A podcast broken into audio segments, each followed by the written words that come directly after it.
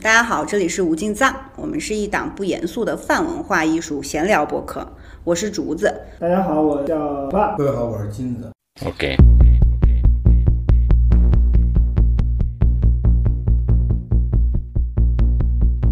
最近看到了很多新闻，说雍和宫一直在排长队，大家都在买手串儿，感觉现在的年轻人们对于买手串儿和去寺院越来越热衷了。我每天刷我的社交网络，都会有今日雍和宫的这个呃视频，就会看到人山人海。对呀、都挤爆了不知。道你要看道观也一样是。吗？就是所有的就是在祈福性质的地方都变得人很多了。呃，所有这种祈福性质的，嗯，比如寺庙啊，嗯什么这些东西，就是大家想呃精神寄托吧，嗯，是吧？就是嗯，有精神寄托的。啊，是不是物质世界让他们没有什么希望，他们才会这么做呀？我觉得吧，可能跟持续了三年多的这个，呃，嗯有关系。可能我我理解啊，就是很多事情变慢了，然后大家都希望能够有一个地方能够让他们去祈求自己所希望的事情发生或者不发生。呃，这好像是特别的消极的一个态度。我个人啊，嗯，从我个人出发，这是很消极的一个态度，因为他已经丧失了面对生活的这种，比如说不管是残酷啊、美好呀、他他已经丧失了直面生活的能力。嗯他把自己的精神属呃精神的重心寄托在一个他认为。他都不知道是什么，有可能好多人都不知道他他在干嘛，他就祈个福、嗯是吧？有人觉得一个精神世界里，可能是他在这个现实世界中的重心失衡了。呃我听过我身边的小姑娘跟我说一套理论，就是你要去寺院拜佛，要求姻缘，你要有下面以下几个 to do list 要做。嗯，比如说，你要把你要求的这个姻缘非常细致的条条框框都写下来，嗯然后呢，你在祈福的时候，嗯你就对着这个条条框框，把这个人的条件在心里面想一遍，嗯，这样子你求来的人就比较精准。这个人会有没有可能他在现实中已经有了，你只是把他的条件写进去，有可能吗？这个我有一可个能嗯心仪对象，我知道他是谁，他那些条件我都知道的差不多了，然后我就想求他。啊，然后这个如果说最后零了，嗯就比如说人都结婚了，嗯不是极端一点，我无所谓啊，就是这他都已经是一个已婚人士了。嗯然后你把他，因为你的他的资料你全都有，然后你把他的资料精准的排列成那些条件，嗯然后你再起，嗯，这一下你 成了，这就有用。这个，然后接下来我们扩展样本量，三百个人里边二百九十九十九个成了，那我证明这事儿太靠谱了。然后这事儿产业化，然后就可以就可以分批，可以做大做强，哎，这挺好的事儿。 对，就是反正就是我不知道数据能不能统计出来，但是呢，可能你要是去社交媒体里面抓一抓，就发现成功的人还不少，嗯然后还有一些成功的经验，比如说有的人他就是非常理想化，嗯他就只把条件列了，没有列人已婚不已婚，嗯是否单身，嗯结果出现了人，结果人不单身，嗯，这就没戏哦，这这这还能没戏？啊，那咋有戏啊？就是人出现了，我他不单身啊身边呀、这种情况特别多呀，就本来人家不是单身，最后嗯生给弄成单身，然后又不是单身，他们俩结婚了，啊，这很常见其实。是吧？这边在哪儿？现在起还来得及吗？雍和宫啊，手串儿啊，去请啊，我得我得去，我得去。但是我觉得你们又聊着聊着都聊到嗯。聊聊的是一码事儿嘛。其实就是在聊雍和宫啊，就是聊聊大家为什么都去啊。但是我我听下来，我我抓住的点可能跟你们有点不一样。我觉得他们的成功经验分享是说，比如说对于求姻缘的来说，他把他的那个，嗯，就是愿望或者是心仪目标对象，嗯嗯祈求姻缘的那个目标对象条件写的越细越好。其实我觉得这个是一个心理学层面的问题。展开来说一说，因为我觉得这个是就是你不能泛泛的大概的，然后你在发一个愿的时候，或者是在祈求一个什么事情的时候，我觉得这个调动了很多的心理的这些活动，是吧？嗯，这些心理的一些元素啊、在发挥作用。那你的比如说想念呀、思念呀，呃，包括呃一些憧憬，嗯、这些可能都会用得上。那这个这个目标越详细越好。嗯，其实我觉得呃是某种，嗯、完全是科学的角度这个施加于一个目标的这个心理的因素越细越详细，呃，这个越具体，它的实现的可能性就是它使劲儿的那个这个抓手越牢固。哦，嗯，我我是这么觉得啊，这是不是有点像吸引是一种心力吸引力法则那种感觉？就是量子我纠缠。对我就把这个问题想的特别细，咱们已经聊到这么深奥了吗？这这不不叫深奥，嗯这这现在是一时髦，哦，现在动不动就量子纠缠了。现在我主要没量，我现在都是纠缠。我插一句哈，嗯就是这个网上说这个成功率高哈，嗯，你知道这有点像什么吗？像什么？就是降落伞没有差就别，好像百度上查某个病的那个解决方案，就是好的的人都不会说，或者死者不会发声，嗯，对吧？对，就是他成了，他分享真灵啊，嗯然后这以讹不以以以愿，嗨，怎么说就传开了，嗯然后就都都说灵，然后你在网上搜到的可不都是灵的吗？嗯，因为不灵的人谁丧大眼的还发网上，哎呀我折了，这花了好几百块钱也没 求着，是吧？他也不愿意说这事儿，嗯是吧？都碍于颜面，嗯所以他成功率高，可能是因为这样。还有好多原因，我觉得嗯就是真的分析的更现实一点儿，我更偏心理一点儿。我觉嗯得它这个里面总结出来的这些秘技，嗯其实是有一些科学的心理学上的一些依据的。嗯，他会把他的那个就是希望实现的那个目标非常的具象化，然后你天天就是 七乘二十四小时，天天在想这个特别具体的这些东西，你是一种有心里是有一种力量，嗯，它会凝聚一些嗯这种嗯姻缘啊，这个我说的这个姻缘不是是不是女字旁那个啊，嗯，是说的很多的嗯缘分啊，包括一些条件，可能逐渐逐渐你的新的这个力量会带动一些这些东西升起来。嗯，佛教里可能会讲缘起，你的心的这个东西，这个因的这个东西是一个很好的带领。嗯嗯，当然，我觉得大家很多求这个求那个，可能也是另外一种从社会学的层面来说，可能也是一种就是刚才金子说过的一点点哈，就是可能是现实当中的很多东西，嗯，可能有一些挫折、挫败感，嗯，或者大的环境，就是前两天还看说，大学生现在很多的年轻人，嗯，还没还没学从学校毕业，就已经成为失业大军里的一员，然后找工作都很费劲，嗯，包括这两年疫情的影响，嗯，很多的这个这个呃生意啊，很多的小中小企业的倒闭，嗯，大家都觉得这个很不如意，无论从事业啊，从这个个人情感啊，还有很多身体健康的方面，他们觉得需要从内心期待一个嗯超力量嗯出现，然后自然的就把这些目光呢投射到了什么寺院啊，嗯嗯这些地方，那种求的心态还是要满足一些现实的需求，嗯，在现实的社会当中没有得到满足，然后他们希望通过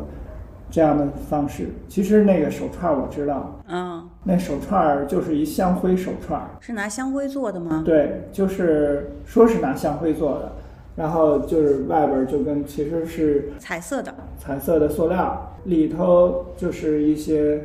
嗯，说是香灰，但是是哪儿的香灰你就得知道，是雍和宫的香灰。嗯嗯，大家都觉得那个地方是一个嗯，反正离佛很近的地方。哎，老师说到这里，我有一个问题，嗯。为什么雍和宫特别灵啊？呃，雍和宫，呃，是几乎是，呃，佛教在北京市，嗯呃，在北京，呃，一个非常重要的一个佛教场所，嗯嗯、也是有非常悠久的历史，嗯从清代开始。但是雍和宫也有很多，嗯，特殊的地方，比如说它不叫什么寺，对不为叫什什么？么庙，嗯，嗯、它叫雍和宫。它是一嗯个宫殿吗？他是原来雍雍正皇帝曾经登基之前，他做王爷的时候的一个王府，嗯哼，嗯，所以他有非常深的这个皇家的这些渊源。嗯，最后雍正皇帝登上了帝位之后，啊、这个地方呢就变成了，呃，逐渐变成了一个嗯宗教场所，嗯、然后一直到了乾隆时期，然后重新又把这个场所呢做了一些职能的划分，然后形成了现在慢慢形成了现在我们看到的这个规模的雍和宫，嗯，里面也对这个职能有了一些特殊性，嗯，就是皇包皇家的寺皇院，家的寺院，然后包括它的建筑上面，我们都能看到一些琉璃瓦呀、啊，包括一些建筑形制上都是很特别的一种啊、标配，嗯呃就是皇家的一种标配。我看到那个，就是因为雍和宫不是人特别多嘛，嗯就是我看到它里面好多文物都被保护起来了，就有一个被罩子罩的嗯那个香炉，嗯，就为什么呀？那就是怕每人这个大家去一般去，你们应该大家都有这个嗯经验吧，就到了一些什么这种有嗯古代遗留下来的一些文物啊，啊，包括在寺院里啊，就像那种驮着这个这个石碑的那个嗯叫壁系啊嗯，叫地系，嗯，呃，他的脑袋基本上就被摸的盘都嗯盘出油来都，盘盘的，真的就是万人哎，包浆不是好事儿吗？这石头不能碰。说的不是籽儿吗？然后这都被盘的特别光溜，嗯，真的就是打磨的特别好，古呃，代大家石都匠都都就自是叹不如。我们可能真的，这可能是不是有有点文化基础，我就不知道了啊。嗯大家这个碰到这古物件儿吧，都想上上手，真真是老气儿。沾沾沾这个福气儿，以前不啊是还有刻到此一游的，故宫都有刻到此一游的，对，不能留一个专门刻到此一游的墙给大家吗？那就不那刻就没有了。这个意义了，嗯，就差跟孙悟空似的，在哪儿尿一泡，然后有故宫里以前也有嗯。是嗯是是。嗯，哎，对，咱们不说这个，这这这这雍和宫灵不灵啊？到底？反正我觉得挺灵的，嗯你求了姻缘 了？我没我我倒立。 快答快问失败。雍和宫的那个香灰手串儿嗯真不便宜呢，多少钱儿啊？三百多啊。那个是不是还得开光啊？呃旁边有个开光室，可以直接去。对，他们是西凉先这样，嗯先请，啊就门口那个流通处那儿、嗯先请了，请了以后，嗯，然后去到那个呃里边儿对开光室那儿排队对，登记，嗯然后他们可能也有具体的日期吧，嗯，就是什么时候那个地方开门，然后就大家就在那儿排队一个一个拿进去对，嗯给这个师傅们开光。他们是一批一批嗯的。这个这个这个形式是没问题的吧？就是一批一批的，有固定的人员，然后固定的时间一起开光，嗯这个不影响开光的法力什么的吧？不影响，哦，但是要知道什么是开 光，开光。那什么是开光啊？开光这是一个，嗯我我也不知道，我嗯没有专门去查过这个出处是从什么时候开始这样去讲的。一般我们说开光是指这个，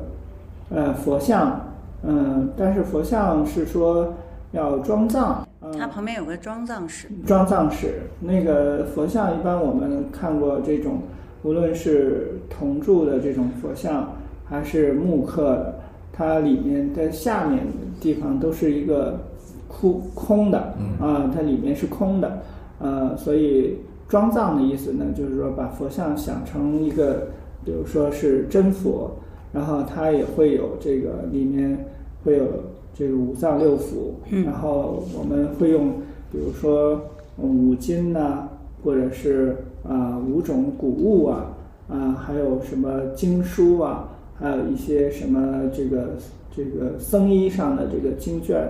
还有一些啊、比如说呃其他的经文，呃，总之它是一个按照这个五脏六腑的这种方式，呃，就是装上不同相应的这些，按着仪轨哈、有装藏的仪轨，就会装装进去不同的装藏物，呃，甚至还有一些在这个呃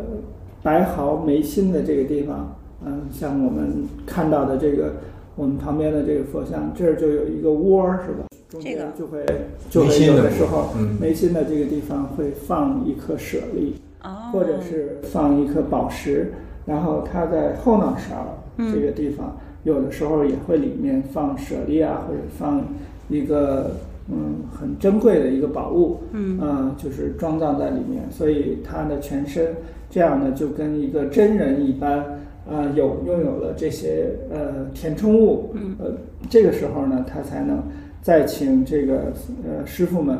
嗯、来做一些法事，做一些仪轨，然后就像说给这个嗯、铜胎泥铸的这个佛像，呃，赋予了生命一样。哇塞，通过这些呃祷告啊、祈请啊，然后请这个这些呃，在这个庄葬的基础上，给它赋予生命力。嗯，但是其实开光，嗯、说是这个叫开光，但其实这个开光更多的是，嗯，佛像给人开光，而不是人给佛像开光。这个开光呢，我个人理解哈、其实就是赋予智慧的意思。哦，嗯，就是让我们如果在通过你对这个佛像啊，或者是嗯呃这个三宝哈、我们说的佛法僧有特别大的这个信心，啊，有一些虔诚心、清净心，这个时候。呃，这个佛像跟你的内心这些清净心啊、信心能够相应的话，它会就像赋予了你嗯生命一样，赋予你智慧，嗯呃，能够你这种清净心和信心，能够引发你产生，嗯、真正的智慧，嗯、所以这是一种嗯另外的一种理解。因为任何的事情，如果按我们现在的这种体系的语言来说，任何的这种呃事物呢，都是相互的，互相关待的，是吧？嗯你在上一个呃师出家的师傅在做这个仪轨，为这个佛像开光的过程当中，其实也是佛像给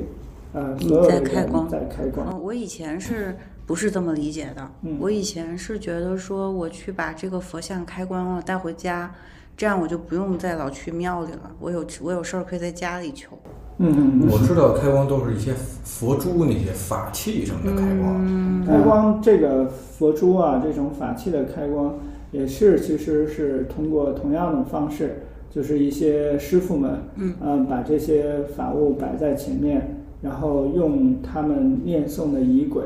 然后包括他们的助导力、他们的念力，嗯，呃，就是给予，就像啊、佛教里会讲，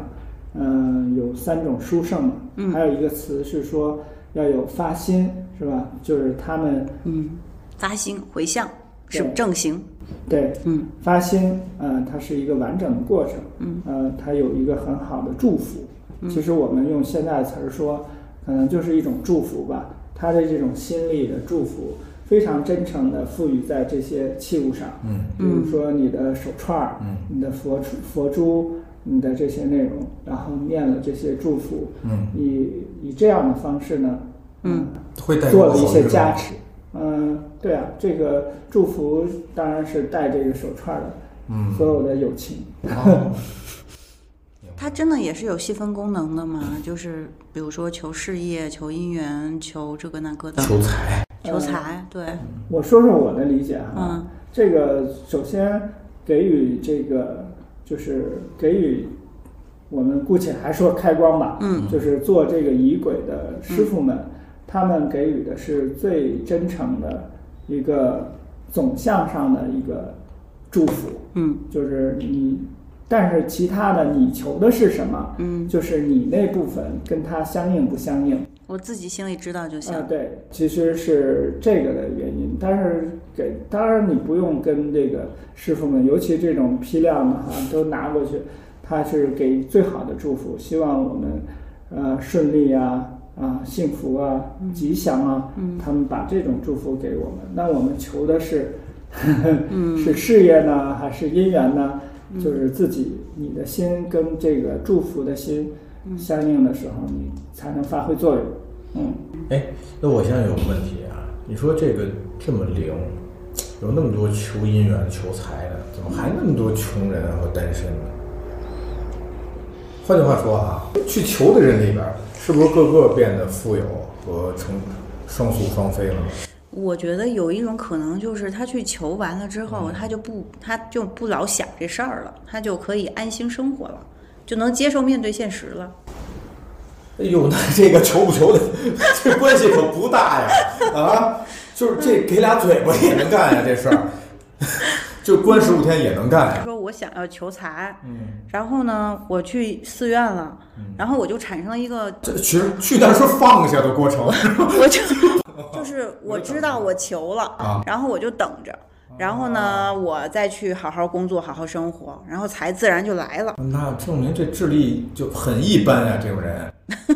为啥呀？说这很很有精神，就是孔乙己的，现在孔乙己也都这样，是吧？你要不想然他想有说啥钱？嗯想有钱然后去求了，嗯哎，行，我得有，行了，我得能踏踏实实工作了，嗯。然后回去该干嘛干嘛。那你的生活什么都没变，只多了一个求的过程。他必须得相信他哦是求的这个事儿有效，嗯然后这个事儿才能真的有效。他相信他求的有效，嗯才能真的有效。啊，他要是不相信，他去干嘛呀？所以说，去的人、相信的人都有效。哎呦，你要这么理解，因为我那天就看哦有一人说，他说他是去求事业的，嗯，他回来就收到 offer 了说外边了啊。啊！本来心里边想要一万的，收到一四百五的，特高兴，得亏我求了，要不要不每月就挣一万块钱了。你看那人心态怎么想啊？哦，你就这么强强往上贴，反正也行，倒是世间万物就怕一个贴，倒是。我已经，我为了这件事嗯情，我已经付出了 A、B、C、D 所有的努力，对，然后我还去寺院求了，啊，那我觉得我就没有什么可以再做的事情了，那我也只能回来好好生活呀。这个反正我是目前啊啊啊，超出了我的那个理解的认知体系吧。嗯啊，那就是你不求呗。哦不，我也想求，嗯但是我想求完了就是这样的啊，就是这东西如果求了真灵，那我之前发的遗愿可不小呢，到现在我也该干嘛还干嘛， 一点儿都没有迹象，啊，就这就真这么灵，我也用过功夫。哎你去寺院里跟佛祖说话吗？心里就是你会问他吗？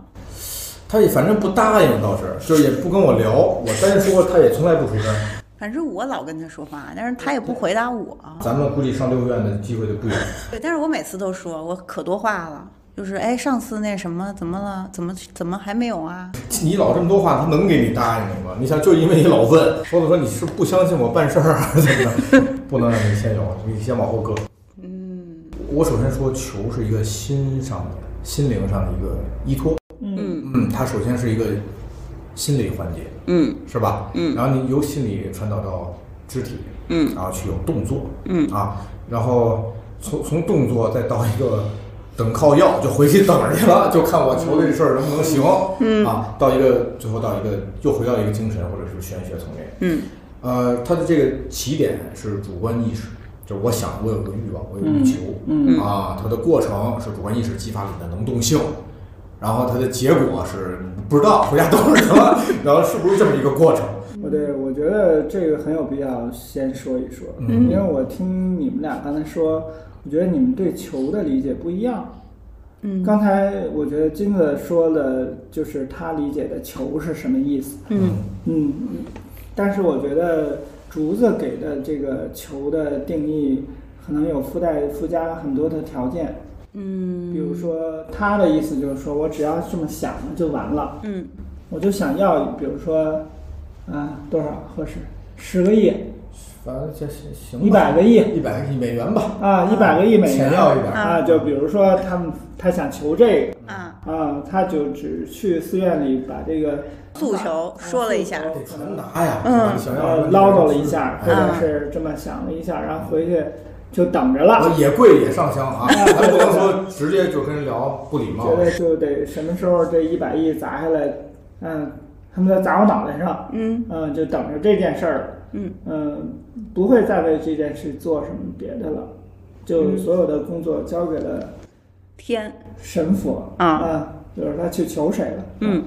嗯，可不是就这样。但是我刚才听竹子的意思，好像是你还得该干嘛干嘛啊，就对是该努力的地方你还要努力，为这一百个亿，你是不是你你要做点什么？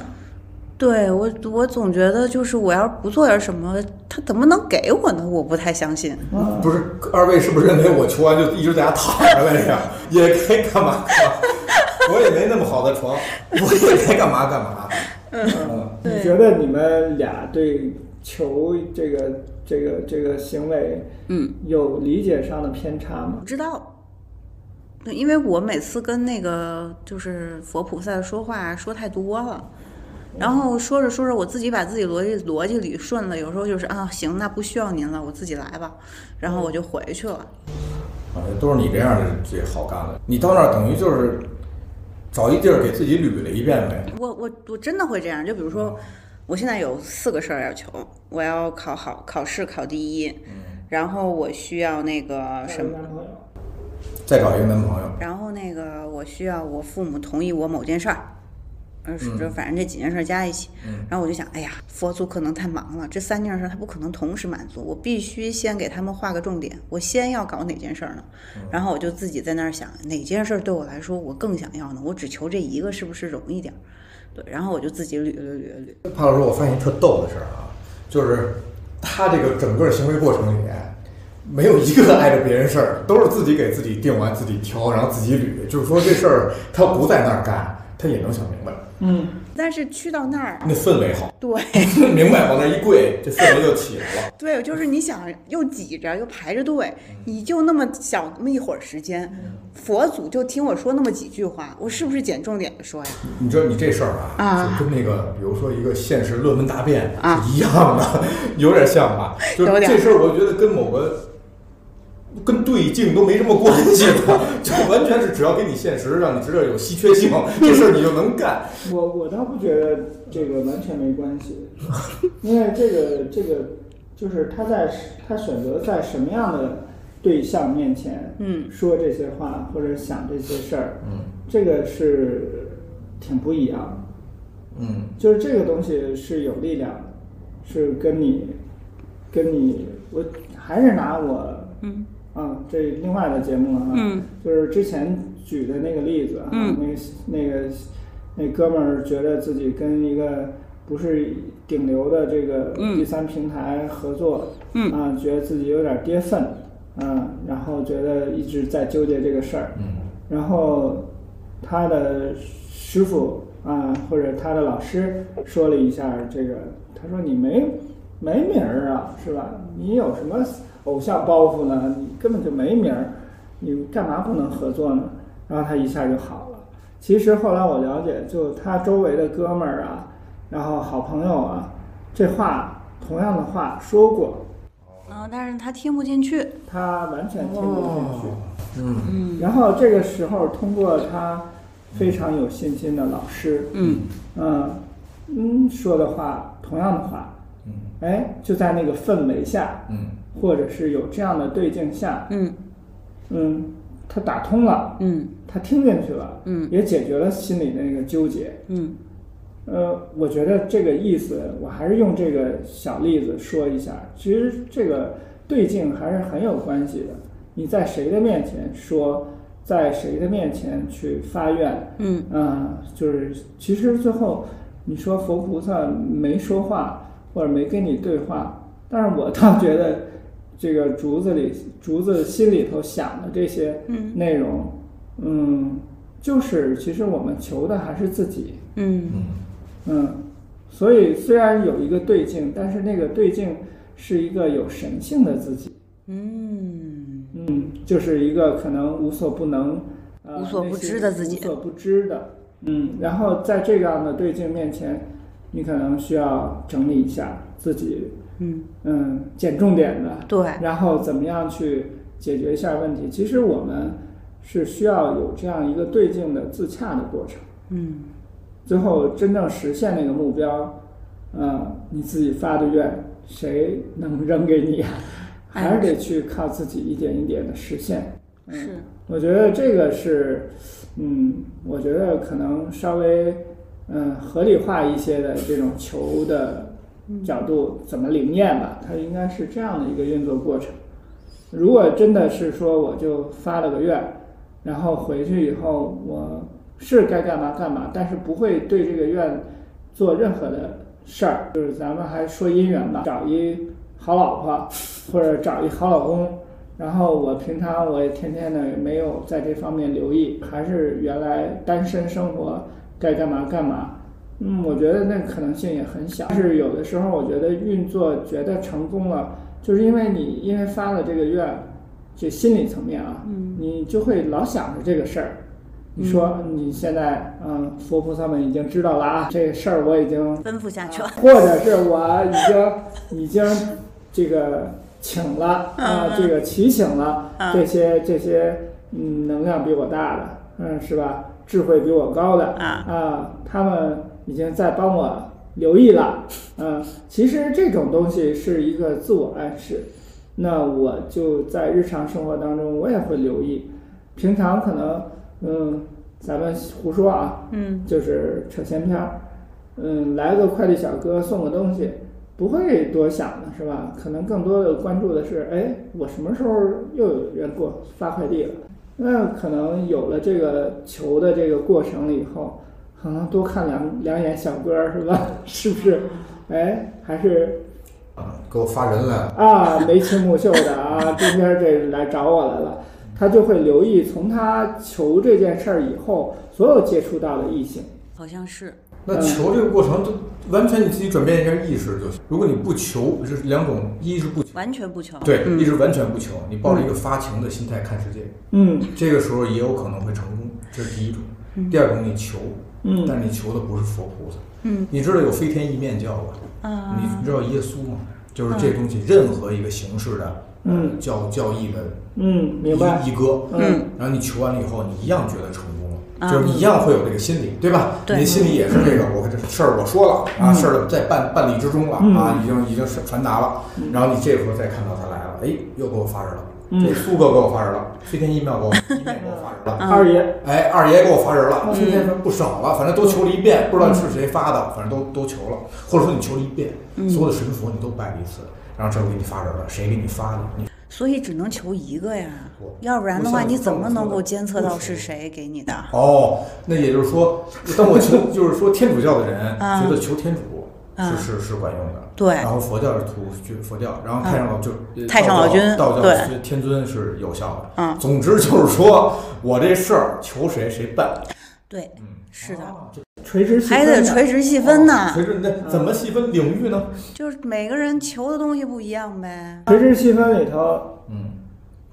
最牛逼的可能是财神，哎，对，财神是属于哪个教派的呀？财神，因为我看那个道教里有佛教里有，他好像都有求财的功能的神，哎，你看啊，这个就有意思在这儿啊。任何一种，比如说以前大陆板块都不相连的时候，啊人类就会自己鼓动出个什么教义什么的玩意儿。然后，任何不同的教义，无论是什么教，嗯都有一个共同点：嗯，都能求财。求财。嗯要不就是永生了走，要不是往求财了走。嗯，啊，你这是人类的基础的欲望吧？是不是？所以大家想求的这东西是基础的欲望，就是咱先不说这个造神计划，就说人的这想求这样的东西，是不是我们普罗大众都想要的？那肯定是啊，哎，就是了，是吧？所以说，桌子你发现了吗？嗯，嗯，已经进入了金子的擅长的垂直领 域。嗯哦 OK 关于财神有很多话想说。反正反正你给我介绍一个就马上就能 应验的就行。我今天就想知道谁马上就一会儿我就跪着去就能应验。你还没试过吗？嗯，你没试过找谁比较应验吗？要不我怎么说再介绍一个，我跪着马上就一样的，是财神都什么语言体系的都拜了一遍。哦为了尊重他们，就是哪国家的就用哪国家的说，怕听不懂，真的啊，反正尽量吧。但是我觉得就是这里头有个问题哈，很多人就是理解的所谓的财，其实是真的有不同的。你刚才说的道教、佛教啊，什么其他的各种有财神的这种嗯，教，嗯他们对财的理解其实是不一样的。嗯不只是钱财吗？不只是钱财，我们我拿个自己自己比较擅长的，啊那就是我比较了解佛教里的财神，那佛教里的这个财，其实包括了我们日常说的这种财，嗯呃钱就是财钱财，嗯嗯，还包括了比这个更多的，比如说智慧，也是一种财。嗯它这样理解，其实佛教里还有一个比较专业的词汇叫资粮。嗯这个资粮呢是一种，你可以换成就是一个同义字“财”的另外一个同义字叫资粮。资粮呢，就像路上带的盘缠，嗯比如说，呃，从 A 到 B 啊，我们去到一个地方，路上可能要带一些备用的东西啊，或者是钱，或者是日用品啊，这些东西都属于资粮。那在佛教里的资粮呢，就概念就比较大啊，主要呢可以分成两种，一种叫福德资粮，一种叫智慧资粮。嗯福德资粮里头包括了我们平常说的财，啊，车子、票子，嗯啊，房子，嗯啊，这些都属于就是个人的受用、嗯资具啊、钱财，这些都算吃的喝的嗯，这些都可能算成一种福德，嗯嗯，造作的福业得到的这种受用啊，那你能用到的。还有一种就是智慧了，嗯，佛教里认为这些呢都是你通过呃不断的积累，嗯，然后积累这两种资粮，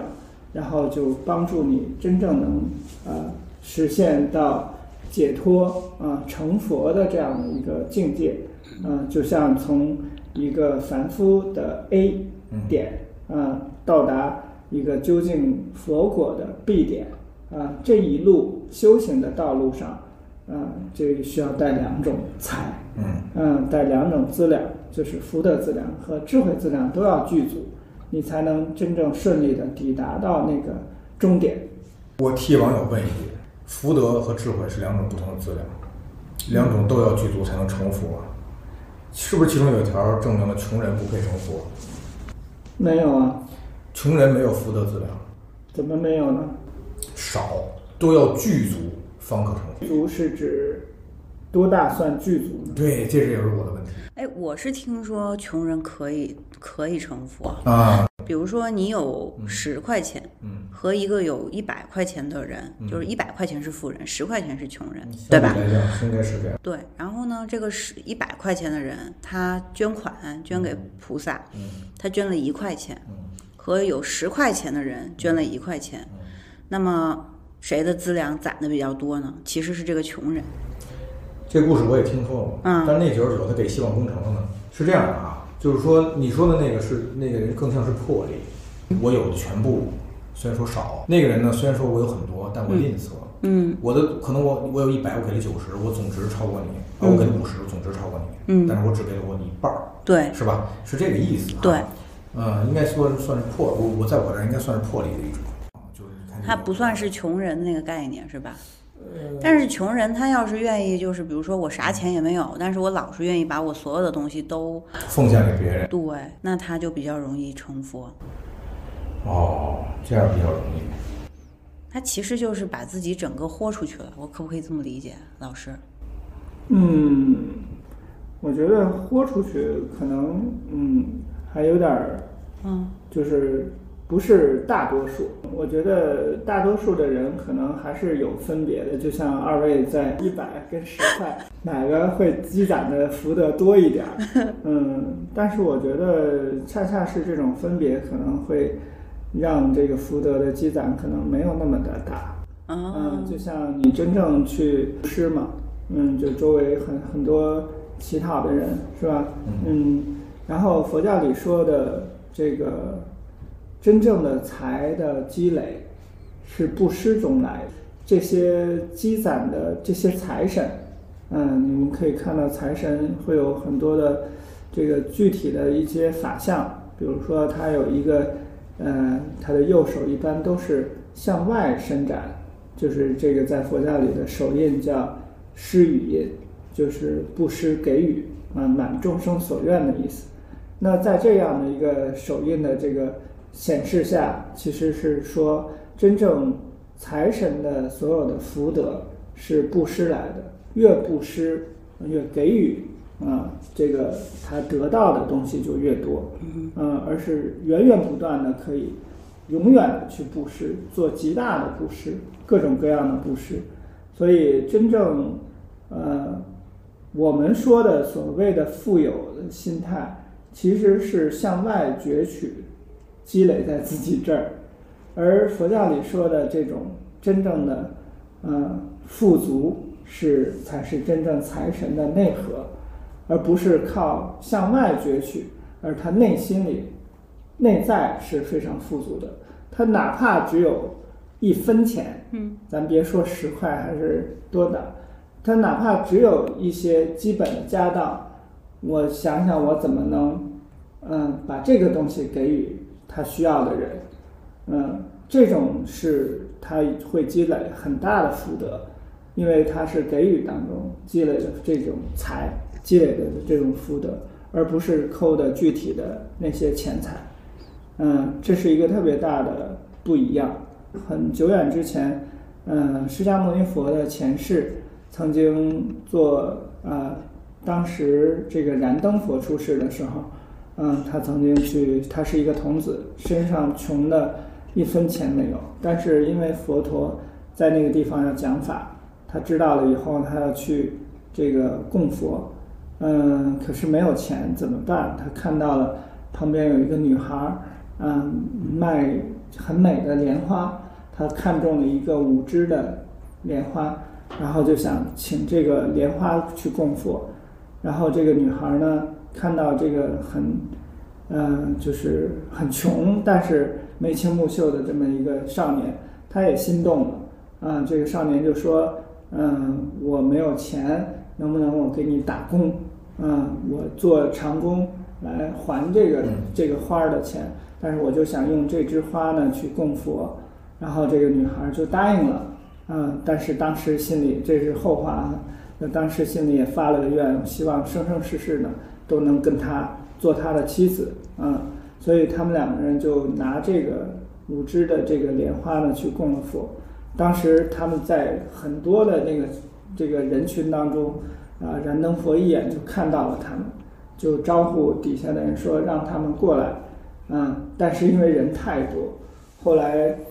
佛陀呢就示现了一个一个神变，嗯，然后就当时狂风大作，就下起了大雨，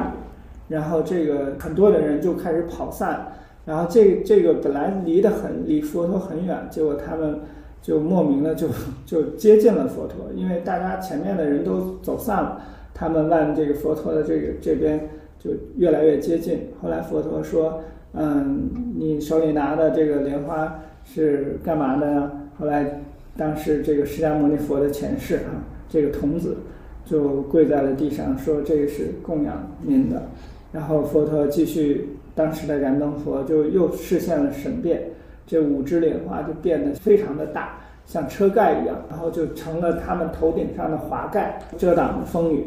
然后就跟他们一起走到了那会场。这个时候就是这个收了神通了哈，就是这个风也停了，雨也住了，然后这个时候开始讲法。讲法之后呢，这个佛陀呢就要从这个一个泥塘上走过来。当时这个童子看到了以后，就解下了自己头发，用头发呢铺在了这个泥塘上，就希望佛陀呢踩在不要弄污自己的脚，就踩在自己的头发上过来。当时啊、佛陀就是满他的愿，也就这样踩着他头发过来，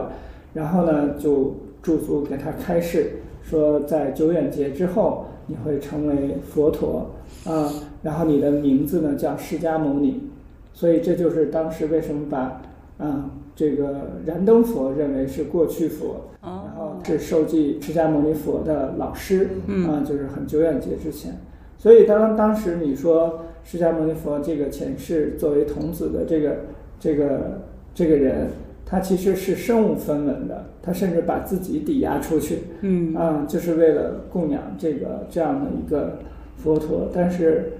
嗯，当时他得收获的以他这样的功德做这样的事情的功德，供养布施这样的功德，他得到的福德，甚至可以大到说我们不能说就是只是因为他供养了五枝莲花就呃就是被受记，嗯未来会成佛了。但是这个确实是极大的积累了非常多的福德资粮，当然这里面也会有智慧资粮，就是应该怎么样去做这件事情，嗯，所以这是佛教里讲的故事，嗯，是说怎么样去，而不是衡量那个东西。那五枝莲花值多少钱是吧？他就是拿这做五莲花供养别人的，就是比如说当时一个信众，嗯，这个就谈不上供养，嗯，他要赠予给他，可能他也是带着那个赠予的心，对吧？对施施予的心，但是对工作肯定就对可能，没如果有他需要的话嗯，如果那个是需要，嗯，这个其实我们很很少就是，嗯，思考这个反方向的思考，就好多时候，嗯，我们去做，比如说做供养的时候，嗯我们觉得是佛菩萨需要，嗯但其实，在这样的心态里头，其实是供养的人内心里需要，嗯需要一种恭敬。尤其我们现在去寺院里，这些都是什么同胎泥塑的啊、这些他们怎么会知道嗯喜欢不喜欢？他们需要那些供的水果吗？他需要供的那些鲜花吗？他需要的是你那颗心，嗯嗯嗯，而是这个供养的人，他们特别需要有这样的一个对境。嗯嗯，来让自己升起这种很清净的，嗯、非常恭敬的心，会不会有些人他们拜的时候都不知道自己拜的是谁啊？那太常见了，嗯，比如说看见燃灯佛、释迦牟尼佛分不清楚。和弥勒太常分佛不清，对这三个为什么它是怎么在一起的啊？为什他们比如说，就是他们为什么是过去、现在、未来佛呀？呃世界这个词我们经常用，但其实世和界呢是两个意思。嗯世呢是指时间概念，嗯我们一般说三世佛是吧？三世，嗯呃，三世就是过去、现在和未来。嗯嗯，一般所有的时间都可以这样去划分，分成三段儿。嗯，这就是我们说的“世”的概念。界是什么概念？界其实是个空间概念。我们一般说十界，呃，这十界呢是八个方向加上上下两个方向，嗯就是代表了一个空间。啊、这个这是所以时空组成了世界。嗯嗯，所以现在我们说的这个三世佛就是一个时间的概念，但是这个大家以后呃系统的学习，我们可能还会说有两种，啊、三世佛里面还分横三世，还分纵三世。一般时间上的这个，我们一般说是纵纵深的这个角度，所以说过去、现在、未来的三世佛叫纵三世，嗯横三世呢是一个空间上的嗯呃概念，比如说东方的佛啊、药师佛啊、西方的阿弥陀佛，我们都知道西方是极乐极乐世界世界，啊，东方是净琉璃的世界，嗯琉璃世界。啊，我们现在所在的中间是我们所在的这个释迦牟尼佛的世界，叫娑婆世界。啊，这也就是我们这三个世界是一个啊相对意义的东方西方，大家不用太执着这个、这个具体的一个什么，呃，到底西到哪儿是吧？呃， 西到什么维度是多少，角度是多少，没有到那种什么是一个相对的概念啊，东方西方的概念。所以我们说的三世佛就是过去、现在、未来，或者是东西方加上中间的娑婆世界。嗯呃，还有刚才提到另外一种情况就是三身佛，嗯，这个概念呢稍微难讲一点，嗯，以后遇到呃合适的我们再比如说说有图形的时候嗯我们再说。老师可不可以先讲点简单的？比如说，我们怎么去区分燃灯佛、释迦牟尼佛和弥勒佛？刚才我们讲的那个故事，其实说的是嗯燃灯佛的故事。嗯啊，燃灯佛曾经受记过释迦牟尼佛，嗯所以呢，就是把它作为过去佛的代表。嗯但是它并不是紧挨着释迦牟尼佛出世的佛，因为在大乘的思想里，嗯不只是一个释迦牟尼佛，嗯呃，就是在漫长的这个时间长河里面，嗯呃，和我们广袤的这个三千大千世界的空间里面，嗯呃呃，就是无限的空间里面，其实都有了很多的佛、菩萨、出世。嗯、那这个燃灯佛呢，是作为受记释迦牟尼佛的老师，作为了过去佛的代表。但是呢，也有一种情况呢，是在释迦牟尼佛出世之前的那尊佛，嗯叫迦叶佛。啊，迦叶佛有的时候被画成过去佛，嗯因为它是紧挨着这一尊。那紧挨着释迦牟尼佛的未来的这一尊，大家都知道，就是会，呃，弥勒佛弥勒佛，啊，因为未来会是弥勒佛呃下地成佛，嗯然后真正的传播呃他的教法，嗯啊、弥勒佛的教法，嗯，那估计说佛经里记载说是在人寿八万四千岁的时候，嗯就是人的福报会极大的时候，那个时候会有这样的内容，嗯嗯，这个嗯，佛经里都会有，嗯，很多细致的描写，像我们刚刚看过的那个嗯敦煌展，嗯呃里面就会有一些经变图，比如说《弥勒下生图》嗯呃的经变里面就会讲，像弥勒出世的时候会有种种奇异的景象，比如说一种七收啊，嗯就是播种一次啊，收七次嗯庄稼，呃，还有树上生衣啊，就是树上它会不用你做衣服， 各种不同款式、不同不同的这个衣服都会从树上生出来，啊、是不是有很多敦煌展里面的故事，咱们都没有，你还都没有讲过？我们是不是可以改改天把这些故事挨个的做几期系列节目呀？可以啊。嗯，就一个一个的讲，会不会好一点？但是咱们的节目主要是声音为 主，可能大家只看着看不到图可能会更清楚。嗯嗯，我觉得合适的时候可以安排线下课嘛，可以啊就是线下大家一起，呃嗯，对吧？听众如果说有需求，咱们线下完全可以一块儿图文并茂的，嗯对在线上讲对，而且比如说刚刚我在问的这个问题，就是怎么区分燃灯佛、释迦牟尼佛、弥勒佛，啊还有什么阿弥陀佛、药师嗯佛，其实他们是不是在姿势上就会有一些差别？就是有没有我们现在就是通通过语言能表达出来，让人大家很清晰理解的？比如说，我就知道托钵的就是药师佛，他手上拿的是一个装药的一个钵。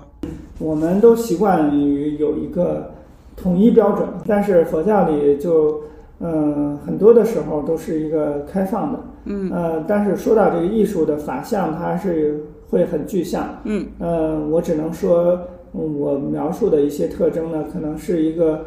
大多数的特征，比较常见的特征。嗯嗯，总结起来，其实呃，释迦牟尼佛他的常见的法相是右手一个触地的触地印，嗯嗯，然后左手呢一般是平铺在腿上，他嗯那个腿的姿势呢，我们老百姓会说是双盘，是吧？啊就是叫家夫坐，金刚家夫坐。然后他的这个左手呢，这个手心向上平铺在自己的腿上的这个姿势叫禅定印。嗯啊，左手禅定印，右手触地印，这个是释迦牟尼佛证悟的时候战胜魔军，最后得到证悟的时候的一个形象。所以这个手印，这个触地印也叫降魔印。那燃灯佛和呃这个弥勒佛他们的手印嗯啊、这个手印呢，这个以后如果大家有机会上这个唐卡艺术鉴赏课，嗯，我们会专门讲一些常见的手印。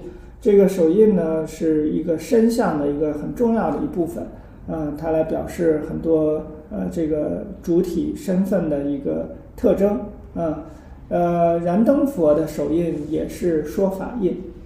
说法印呢就是很像 OK，呃一般是右手来做，右手的说法印，呃，一般燃灯佛呢不会是是单手的这个 OK 的形式，呃，那弥勒佛呢常见的是转法轮印，也就是双手的手印，嗯那、就是右手的 OK，左手也 OK，左手哦 OK 呢回护在右手之前，就是哦这种两手配合的这个手印，这个就叫嗯转法轮印，或者就是双手的说法印。 ，OK， 然后呢，嗯，还有一个特征呢，弥勒佛其实他的发髻当中，嗯呃，画像和造像里都会有的时候会画一个白塔，嗯，在或头者顶是上，在头顶顶基的前面，呃嗯就画一个白塔。这个白塔其实是象征着，呃，顶戴自己的呃弥勒的老师就是释迦牟尼佛，嗯啊、就是他的呃老师顶戴在头顶，嗯啊、用佛塔来代表。所以一般从法相上的特征，我们从手印呢、坐姿都是金刚跏趺坐，都一样。嗯，然后它的面庞其实区别也不大，嗯，尤其在造像上，嗯，就是这些细节上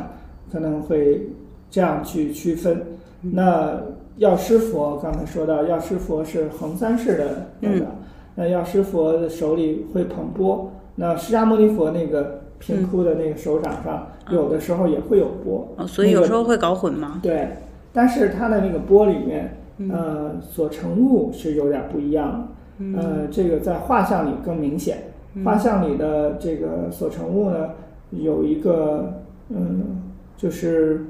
非常吃就是被常用的，尤其在藏医里面被常用的、叫诃子。那个诃子呢是一个言字旁，一个可视的可，嗯就是我们常念心经什么菩提萨波诃的那个诃，呃，诃子呢是一个音译，嗯，它是一个梵文来的这个音译。这个诃子呢是很特别的一种植物，这种植物呢，它的果、茎、花、叶、根都能入药，它是一种药引子。这个是真实存在的植物吗嗯？真实存在的植物，嗯，但是它也有不同的种类，有金色的诃子，有不同种类的啊、形状的诃子，大部分的时候就像一个就是大枣，就是两头儿尖，然后中间肚儿比较大，然后就拿在手里， 嗯呃，尤其汉地的造像，其实，呃，很多的药师佛的手里会拿着一个金色的诃子，嗯，就是拿着一个大药丸子，他不是不拿钵，他只拿这个药丸子。啊、它的就是一只呃，就刚才还没说到，因为是两只手，嗯，呃，它的一般左手呢是会有一个药钵，嗯，呃，那个药钵里面它盛的是诃子花或者是诃子果，哦，啊、一般会有花或者果。呃，另外它有一个右手，右手是刚才跟触地印相反的一个手印。嗯，触地印是手心向内，啊、这个是手心向外。嗯，然后是给予的印。我们刚才施说到与财印神，哦，对，财神也是这个印。他这个施与印向外满众生所愿，嗯然后他的手指里头掐了一枝花，呃，就是这枝花呢就是诃子花，呃，有的时候呢造像里面这个不是掐花，这个里头就搁着一个诃子的果，哦，这就个是其实就是可能画的还不太一样，对，会就是搞会有一混。嗯些不同的呃，就是造像，但至少他手心向外是满众生所愿的手印，嗯嗯，然后在画像里头，一般药师佛是像净琉璃一般的深色，所以它嗯是蓝色的身体，啊、面庞、身体都是蓝颜色。但是在造像里头看不太出来，你大家只能是通过它的手印呐、它嗯的所持物啊，嗯，这些法器上去区分。可以给大家种个草哈，嗯比如说你们知道这个雍和宫是以谁为中心的？我们刚才说，呃，就是是一个呃有各种各样的佛菩萨是吧？我们得辨认很费劲，但是它总是一个寺院里有一个主供的，嗯，嗯嗯，知道不知道雍和宫主供的是谁？就最大的那一尊是不是？呃，留个悬念，你们回头可以可到以线下去听对对对，嗯因为这个这个里面包括雍和宫的名字的来历，嗯都跟这个主主殿供的。啊、这个这一尊菩萨是有关系的。后面还有很多藏传佛教的法嗯器的对，展还有览一个展，对，有一个小的展览。对啊、以前曾经有一阵儿是故宫在这个嘉德做过一次大型的嗯法器展。嗯，如果大家没有赶上那个，可以我们去雍和宫的时候可以一起去看一看。对，还有雍和宫里面的唐卡，可以线对下对看看这些这些唐卡了。嗯，我记得后殿有一个玻璃罩罩的一个坛城，十轮金刚是吗？是吗，嗯老师？嗯，呃是，嗯呃是一个沙坛城，嗯但是你们不知道留意没有，嗯在后面大殿之间啊，就是呃宗喀巴大师的那个殿，嗯呃，应该叫什么殿来着？呃，那个殿之间的这个前面的空场上，嗯有一个铁柱的嗯，铁柱子，铁铁柱柱的铁柱的一个像坛城一样的，嗯呃，就像一个岛屿，然后上面有小房子，嗯嗯啊，我知道了，是是那个那个玻璃罩子罩住的，呃，我反正最后去雍和宫的时候还没有照，我去的时候照了，已经照了是吗？嗯、那个也是一个很有意思的点，嗯因为那个是讲的我们常说的三千大千世界嗯的一个基本单位，嗯一个小世界哦啊、佛教里的世界观，这个世界是一个什么样子？那个是一个模型，而且告诉大家，那个还是在呃是一个太监呃、哦供养的，就是那时候太监曾经还住过嗯呃雍和宫的一个部分，就是它嗯那个院落很大，你历史上的规模比咱们现在大，嗯然后是他们做的，下面是石头做的，嗯上面是铁铸的，啊、那么一个模型一样，嗯、我们可以带着大家一起去看一看，讲一讲。嗯，好，嗯，好期待呀、咱们怎么去啊？是不是得有一个？咱们会有一个二二维码，可以大家加了以后扫一下，然后来报名吧。嗯哦，太好嗯了！不是，这个这个这个，咱们是不是扫完了以后会有一大家报名，然后约定一个时间一起去对对参对观对因为这对里边有太多东西我想知道了。你你说你想知道啥？呃，就知道，比如说哈、有一些、有一些我个人感兴趣的啊。嗯。首先，坛城为什么用沙子？啊彩色的沙子。嗯，然后再有就是，嗯，有一些法器嗯是很不寻常的、不常见的法器，嗯嗯甚至有一些就是我们网上，嗯，各位有一些可能搜搜搜一些密密教啊，嗯什么的，它可能不是佛教，嗯但是它用一些法器，它是有有关人身上的一些东西。啊是啊嗯，再有就是这些都是我特别感兴趣。再有就是嗯，佛像，有的佛像不是一个人的，嗯嗯，那些佛像是它的由来是什么？为什么会铸成佛像，然后供人瞻仰？嗯这些都是特别有意思的点。嗯现在我不知道，我想有机会，如果我能去的话，参加的话，我一定要把这些东西搞清楚。你可以现场在老师问老师，指着那玩意儿问嗯，哦，但是不能用手一只手指，我那肯样不定得让啊尊老敬师。现场给我讲，而且刚才老师说那个世界小的单元，我特嗯别感兴趣啊，就特别像，就是三千大千世界，其实说的特别像平行宇宙啊是啊，是多维宇宙，对，是都是这是种是对是它特别有意思。嗯我不知道是不是，也曾经我听过一个理论啊，就是说物理的尽头 是佛教。我 对估计是不是？但是这个谁说的我不知道，不可考啊。但嗯是这挺有意思的一个观点，嗯就是当我们发现夸克的时候，发现可能再往下还能细分基本粒子的时候，然后佛教其实也分分析过，这个世界是由粒子构成的，对吧？对，啊，就是叫微尘是吗？对，嗯是是只有这个叫微尘的说法吗？还是说不同的经典会有不同的叫法？呃，可以说微尘是我们描述这个物质世界的一个基本单位。嗯呃，这是一个大家只要是佛教都会共通的，或者嗯大家都能承认的这么一个基基本的单位。嗯是用尘来说的。其实佛教里对这个我们所谓的呃度量的这个标准，其实是非常非常细的。嗯我们曾经说过刹那是吧？对刹那是一个一个响指的六十分之一，就是可以细分到这种程度。它已经毫秒级。那对，嗯，包括我们平常其实汉语里面说的是那个这个虚语啊，嗯包括它的那个嗯、叫瞬间瞬啊，嗯，这些都是非常小的计量单位的名字。嗯呃，我记得呃这个刹那，嗯、到这个我们所谓的秒嗯，之间还可以分六十个名字。嗯哦，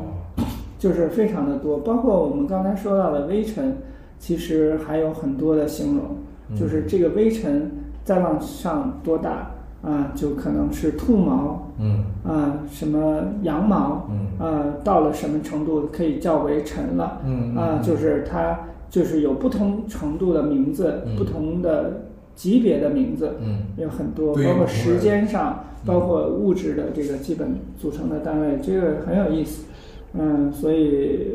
要要了解的内容就非常的多。嗯嗯，我们可能会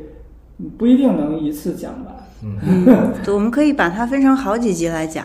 对对对，对，但我觉得有意思的是什么啊？嗯就是说你给你提供了一个认识这个世界的一个新的窗口。是，呃，其实这认识世界，我们都是靠主观认识的，比如说靠眼睛看、嗯靠触摸、靠听，嗯是不是？嗯但是有一些不同的人，他提供了一些他看到的、见到的不同的认识世界的方式，我觉得这是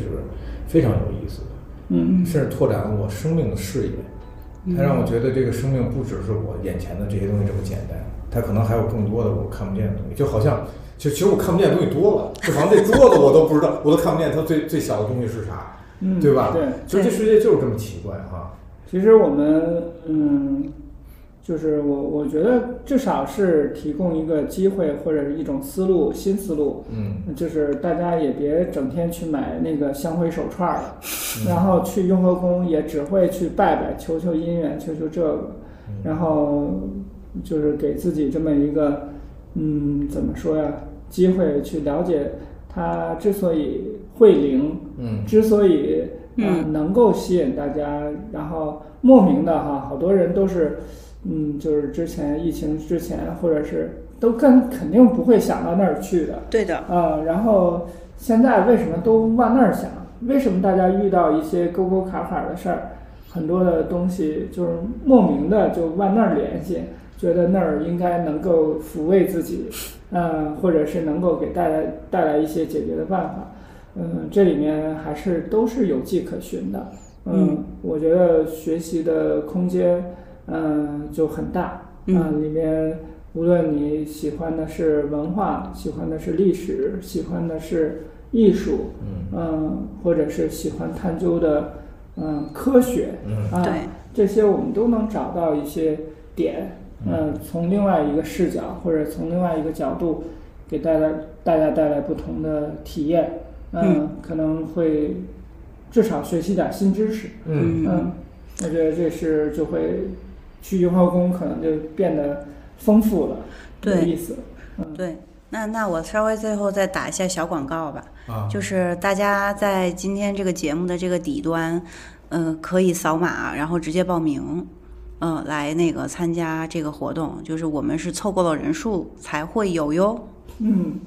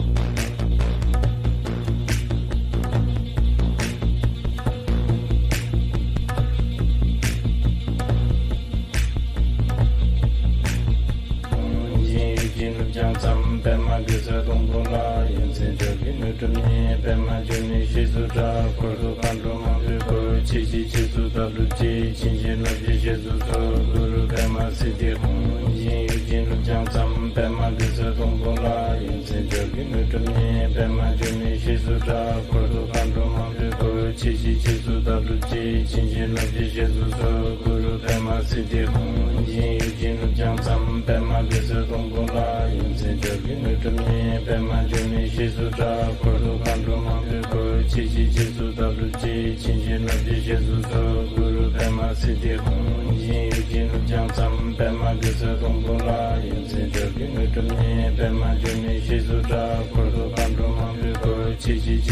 入寂，清净入寂，解如所，故如白马四地红，一心于静入江三，白马白色东波拉，因此这品的中念，白马就念西苏扎，故如甘露芒日故，七七七苏达入寂，清净入寂，解如所，故如白马四地红。